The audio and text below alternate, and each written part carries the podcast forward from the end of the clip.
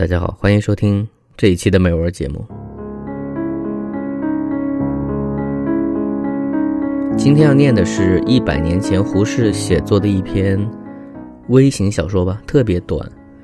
呃，如果说你以现在当代的小说眼光来看，你会觉得这部小说可能太简单了，甚至有点简陋，剧情上平铺直叙，没有什么悬念，也没有什么很大的事情，而且你甚至可以说在当中的很多剧情都是有点絮叨的。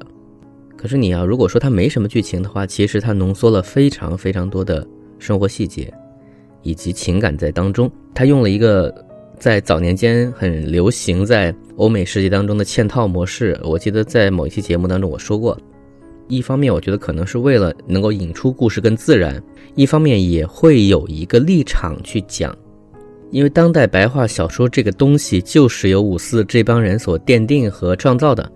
嗯，我们现在如果回头来说，你去挑他的这些问题就没有什么必要。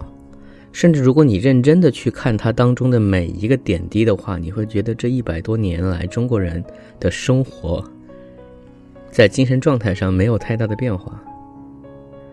这篇小说叫做《一个问题》，呃，对，就是一个问题。呃，从名字上说，特别像一个杂文或散文的名字，它刚好就用这个方式来引起你好奇吧。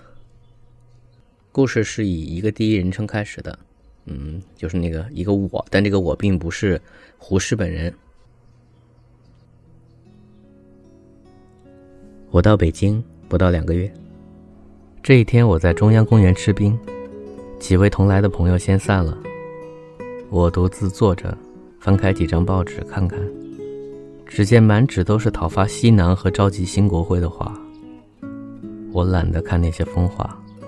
丢开报纸，抬起头来，看见前面来了一男一女，男的抱着一个小孩子，女的手里牵着一个三四岁的孩子。我觉得那男的好生面善，仔细打量他，见他穿一件很旧的官纱长衫，面上很有老态，背脊稍微有点弯，因为抱着孩子，更显出屈背的样子。他看见我。也仔细打量，我不敢招呼，他们就过去了。走过去几步，他把小孩子交给那女的，他重又回来问我道：“你不是小山吗？”我说：“正是。”你不是朱子平吗？我几乎不敢认你了。他说：“我是子平。我们八九年不见，你还是壮年。”我竟成了老人，怪不得你不敢招呼我。我招呼他坐下，他不肯坐，说一家人都在后面坐久了，要回去预备晚饭了。我说你现在是儿女满前的夫人了，怪不得要自称老人了。他叹口气说：“你看到我狼狈到这个样子，还要取笑我。”我上个月见着博安重视兄弟们，才知道你今年回国。你是学哲学的人。我有个问题要请教你。我问过多少人，他们都说我有神经病，不大理会我。你把住址告诉我，我明天来看你。今天来不及谈了。我把住址告诉了他，他匆匆的赶上他妻子，接过小孩子，一同出去了。我望着他们出去，心里想到。朱子平当初在我们同学里面，要算是一个很有豪气的人，怎么现在弄得这样潦倒？看他见了一个多年不见的老同学，一开口就有什么问题请教，怪不得人说他有神经病。但不知他因为潦倒了才有神经病呢，还是因为有了神经病所以潦倒呢？第二天一大早，他果然来了。他比我只大得一岁，今年三十岁，但是他头上已经有许多白发了。外面人看来，他至少比我要大十几岁。我问他什么问题，他说：“我这几年以来，差不多没有一天不再问自己道：人生在世究竟是为什么的？”我想了几年，越想越想不通。朋友之中也没有人能回答这个问题。起先他们给我一个哲学家的绰号，后来他们竟然叫我朱疯子了。小山，你是见多识广的人，请你告诉我，人生在世，究竟是为什么的？我说，子平，这个问题是没有答案的。现在的人最怕的是有人问他这个问题。得意的人听着这个问题就要扫兴，不得意的人想着这个问题就要发狂。他们是聪明人，不愿扫兴，更不愿意发狂，所以给你这个疯子的绰号，就算完了。呃，我要问你，你为什么想到这个问题上去呢？他说：“这话说来很长，只怕你不爱听。”我说：“我最爱听。”他叹了一口气，点一根纸烟，慢慢的说：“以下都是他的话。啊，从这个地方开始还是第一人称，但是主体转换了。呃，当然，其实我觉得我不解释，大家也知道。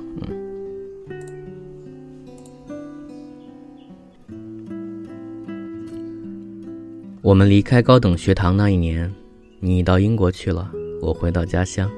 生了一场大病，足足的病了十八个月。病好了，便是辛亥革命，把我家在汉口的店业就光复掉了，家里生计渐渐困难。我不能不出来谋事。那时伯安、石生一帮老同学都在北京，我写信给他们，托他们寻点事做。后来他们写信给我说。从前高等学堂的老师陈老先生答应要我去教他的孙子，我到北京就住在陈家。陈老先生在大学堂教书，又担任女子师范的国文，一个月拿的钱很多，但他两个儿子都不成器，老头子气得很，发奋要教育他几个孙子成人，但他一人教两处书，哪有功夫教小孩子？你知道我同伯安都是他的得意学生，所以他要我去。给我二十块钱一个月，住的房子、吃的饭都是他的，总算他老先生的一番好意。过了半年，他对我说要替我做媒，说的是他一位童年的女儿，现在女子师范读书，快要毕业了。那女子我也见过一两次，人倒很朴素稳重，但是我一个月拿人家二十块钱，如何养得起家小？我把这个意思回复他，谢他好意。老先生有点不高兴，当时也没说什么。过了几天，他请了博安、仲石兄弟到他家，要他们劝我就这门亲事。他说：“子平的家事我是晓得的，他家三代单传，四序的事儿不能再缓了。四就是子嗣的嗣，序是接续的续。那这个词我们现在虽然不用了，但是你看，你也知道什么意思嘛？就是无后为大那个。”二十多岁的少年，哪里怕没有事做，还怕养不活老婆吗？我替他做媒的这头亲事是再好也没有的。女的今年就毕业，毕业后还可以在本京蒙养院教书。我已经替他介绍好了，蒙养院的钱虽然不多，也可以补贴一点家用。他要再怕不够时，我把女学堂的三十块钱让他去交。我老了。大学堂一处也够我忙了，你们看我这个媒人可总算是竭力报效了。伯安兄弟把这番话对我说，你想我如何能再推辞？我只好写信告诉家母，家母回信也说了许多“三代单传，不孝有三，无后为大”的话，又说：“陈老师这番好意，你稍有人心就应该感激图报，岂可不识抬举？”我看了信。晓得家母这几年因为我不肯娶亲，心里很不高兴。这一次不过是借题发点牢骚。我仔细一想，觉得做了中国人，老婆是不能不讨的，只好将就点吧。我去找到伯安仲时，说我答应定这头亲事，但我现在没有积蓄，需过一两年再结婚。他们去见老先生，老先生说。女孩子今年二十三岁了，他父亲很想早点嫁了女儿，好替他小儿子娶媳妇儿。你们去对子平说，叫他等女的毕业就结婚，宜姐简单一点，不费什么钱。他要用木器家具，我这里有用不着的，他可以搬去用。我们再替他邀一个工分，也就可以够用了。公分应该就是份子钱那个份。他们来对我说，我没有话可以驳回，只好答应了。过了三个月，我租了一所小屋，预备成亲。老先生果然送了一些破烂家具，我自己添置了一些。博安石生一些人发起了一个公愤，送了我六十多块钱的贺衣，只够我替女家做两套衣服就完了。结婚的时候我还借了好几十块钱，才勉强把婚事办了。结婚的生活，结婚的生活，你还不曾经过。我老是对你说，新婚的第一年，的确是很有乐趣的生活。我的内人。人极温和，他晓得我的艰苦。我们从不肯乱花一个钱，我们只用一个老妈。白天我上陈家教书，下午到女师范教书，他到蒙养院教书。晚上回家，我们自己做两样家乡小菜，吃了晚饭闲谈一会儿。我改我的卷子，他陪我坐着做点针线。我有时做点文字卖给报馆。有时写到夜深才睡，他怕我身体过劳。每晚过了十二点钟，他把我的墨和纸笔都收了去，吹灭了灯，不许我再写了。小山，这种生活确有一种乐趣，但是不到七八个月，我的内人就病了，呕吐的很厉害。我们猜是喜性，请医生来看。医生说八成是有喜，我连忙写信回家，好叫家母欢喜。老人家果然欢喜得很，托人写信来说了许多孕妇保重的法子，还做了许多小孩的衣服小帽寄来。产期将近了，他不能上课，请了一位同学带他。我添雇了一个老妈子，还要准备许多临产的必需品。好容易生下一个男孩子来，产后那人身体不好，乳水不够，不能不顾奶妈。一家凭空减少了每月十几块钱的进账，倒添上了几口人吃饭拿工钱，家庭的负担就很不容易了。过了几个月，那人身体复原了，依旧去上课，但是记挂着小孩子，觉得很不方便。看十几块钱的面上，只得忍着心肠做去。不料，陈老先生忽然得了中风的病，一起病就不能说话。不久就死了，他那两个宝贝儿子把老头子的一点存款都瓜分了，还要赶回家去分田产，把我的三个小学生都带回去了。我少了二十块钱的进款，正想寻事做，忽然女学堂的校长要换人。第二年开学时，他不曾送聘书来，我托熟人去说，他说我的议论太偏僻了，不便在女学堂教书。我生了气。也不曾再去求他了。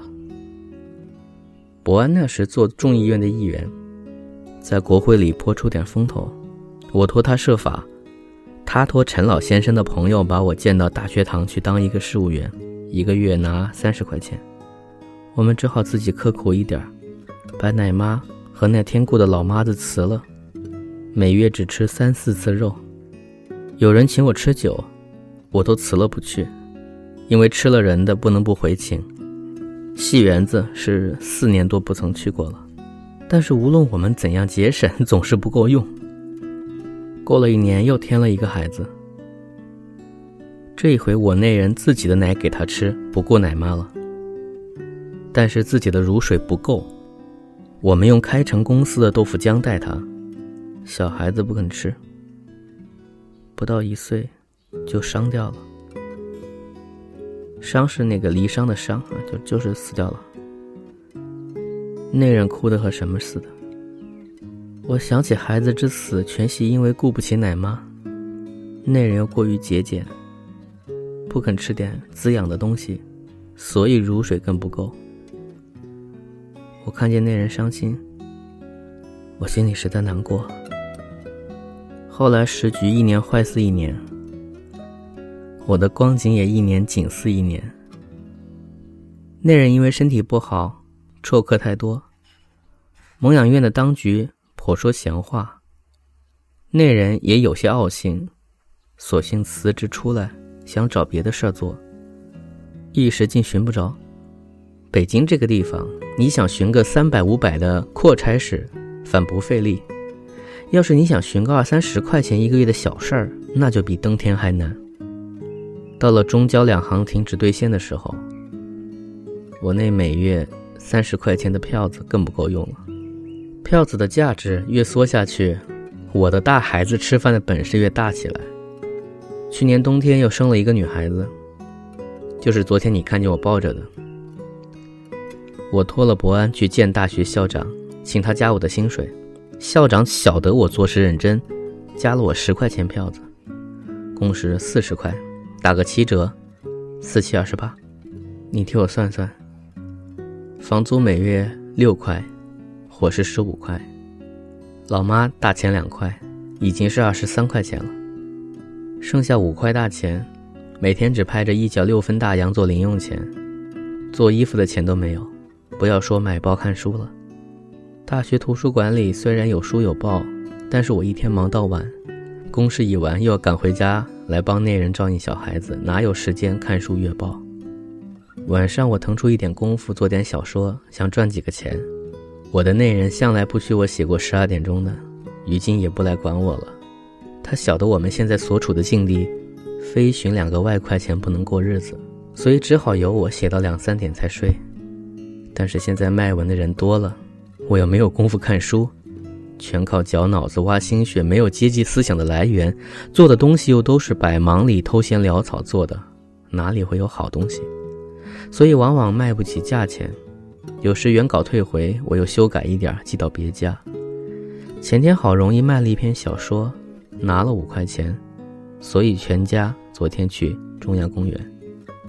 去年我们竟不曾去过。我每天五点钟起来，冬天六点半起来，午饭后靠着桌子偷睡半个钟头，一直忙到夜深半夜后。忙的是什么呢？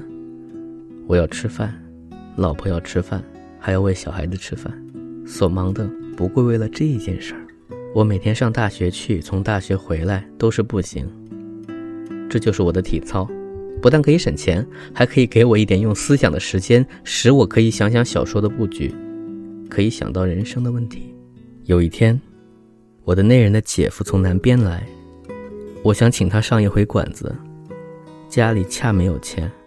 我去问同事借，那几位同事也都是和我不相上下的穷鬼，哪里有钱借人？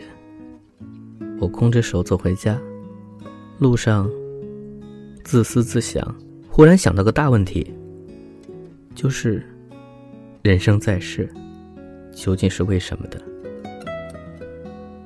我一头想一头走，想入了迷，就站在北河沿一棵柳树下，望着水里的树影子，足足站了两个钟头。等我醒过来走回家，天已经黑了。客人已走了半天了。从那一天到现在，几乎没有一天我不想到这个问题。有时候我从睡梦里喊着。人生在世究竟是为什么的？小山，你是学哲学的人，像我这样养老婆、喂小孩子，就算做了一世的人吗？民国八年，原载一九一九年七月二十日。每周评论第三十一号，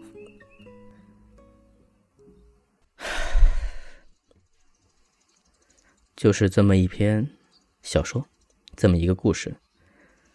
它简单的像现在微博上的一个投稿，简单的像知乎上的一个回复。每一个细节都似曾相识，每一个转法也都觉得不新鲜。那么我们一百多年后回头看，朱子平的悲剧感来自于哪里？呃，首先我们说啊，我觉得从一开始就胡适的这个我，就这个故事的那个听故事的人，就把这个问题给到他了。这个我也基本同意，就是对于终极命题这样的事情，不宜过多的想，它会给你带来你人生当中最难以面对的一种东西，就是无力感。我们终其一生都是要和这种感觉去做斗争的，其实往往并不是会带来这种感觉的那个东西，因为那个东西永远都是在的。所以朱子平自己。他会因为自己现在生活的那种无力感而反思到生活到底是什么。这个想法虽然很正常，但是我们也可以说，你如果不去想这件问题本身，你不去往寂灭的这种方式去想的话，你其实还是难过的，因为你无法改变这一切。这篇小说其实也很有名，所以很多年来，大家都会讨论说，有没有办法去。回答这个问题，当然不是表面那个问题，就是有没有办法帮到他。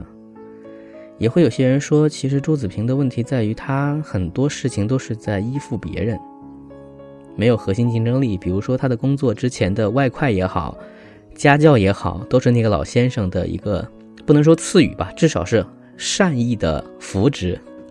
老先生没了，这个就没了。后面的工作呢，也都是拜托老同学去帮他找的，他自己可能也。找不到，或者说，嗯，他自己在北京做了这么十年的事儿，八九年吧，他自己也没有形成自己的一个所谓的资源网，所以如果博安这边关系有一天不行了，又或者博安出国了，博安不在你的生活范围当中了，那么是不是你就没办法找工作了？而且可能还有一点就是，他因为现在这个状况，他是不能停下来的，所以他一定要找事情做，他可能已经没有创业的机会了。尽管我们说啊啊那个时候不一定有创业的任何的可能性，但我们讲的是这个道理。还有一点是因为，可能有一部分原因来自于这一切的现状，不是他自己努力争取的，他对此有一定程度的一种怨气，也是基于此。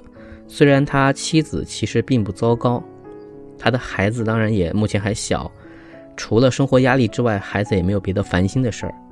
但他作为一个人，他失去了所谓我们引号的自由啊，他获得了家庭的快乐，同时有了家庭的负担。这本来是大部分人应该有的生活的一个基本规划。他在没有想好的情况下，因为家里本来也是没钱了嘛，需要做事儿。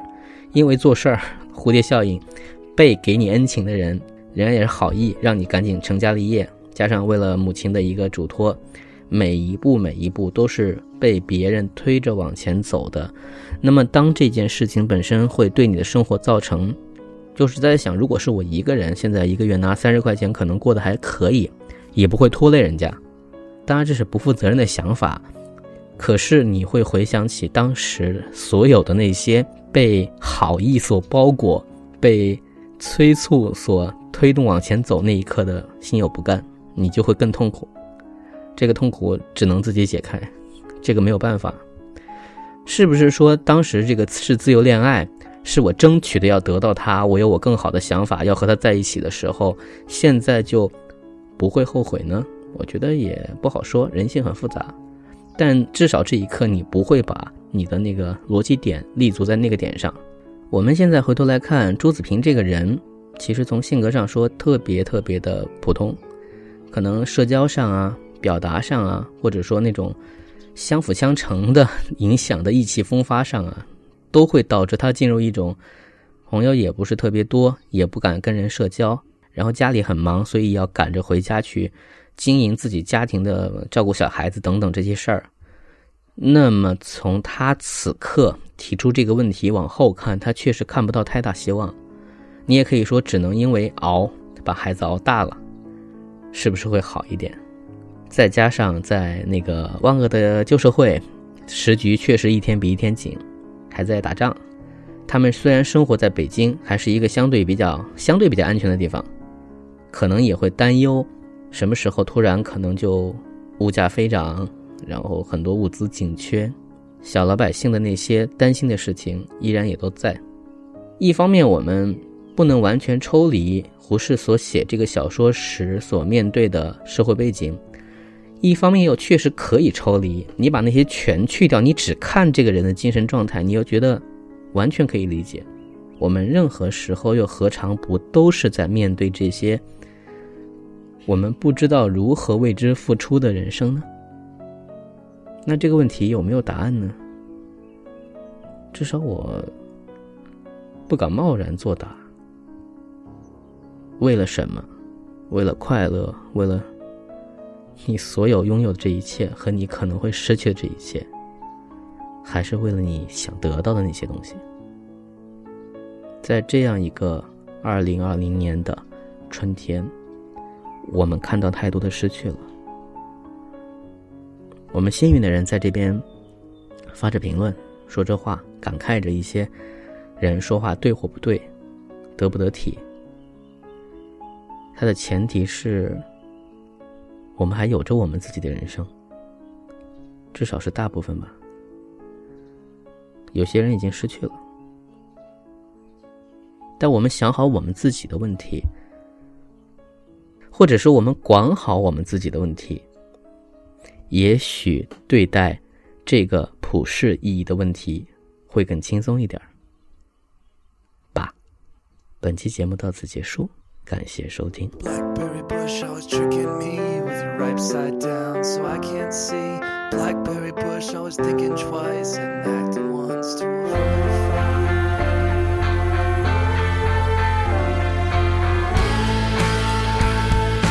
Blackberry bush, always tricking me with your upside down so I can't see. Blackberry bush, always thinking twice and acting once to avoid a fight. Prairie sand always reminds me of the carefree days on the open sea. That David Jones can't sleep at night with his rolling stones just floating by.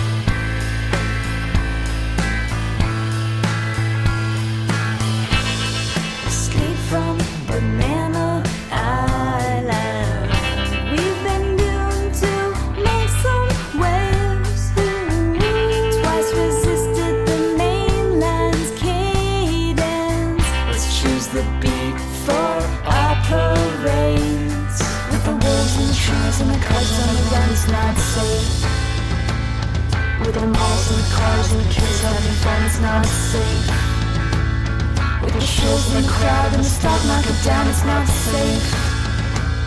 With the girls still larger than the deals at the bar, it's not safe.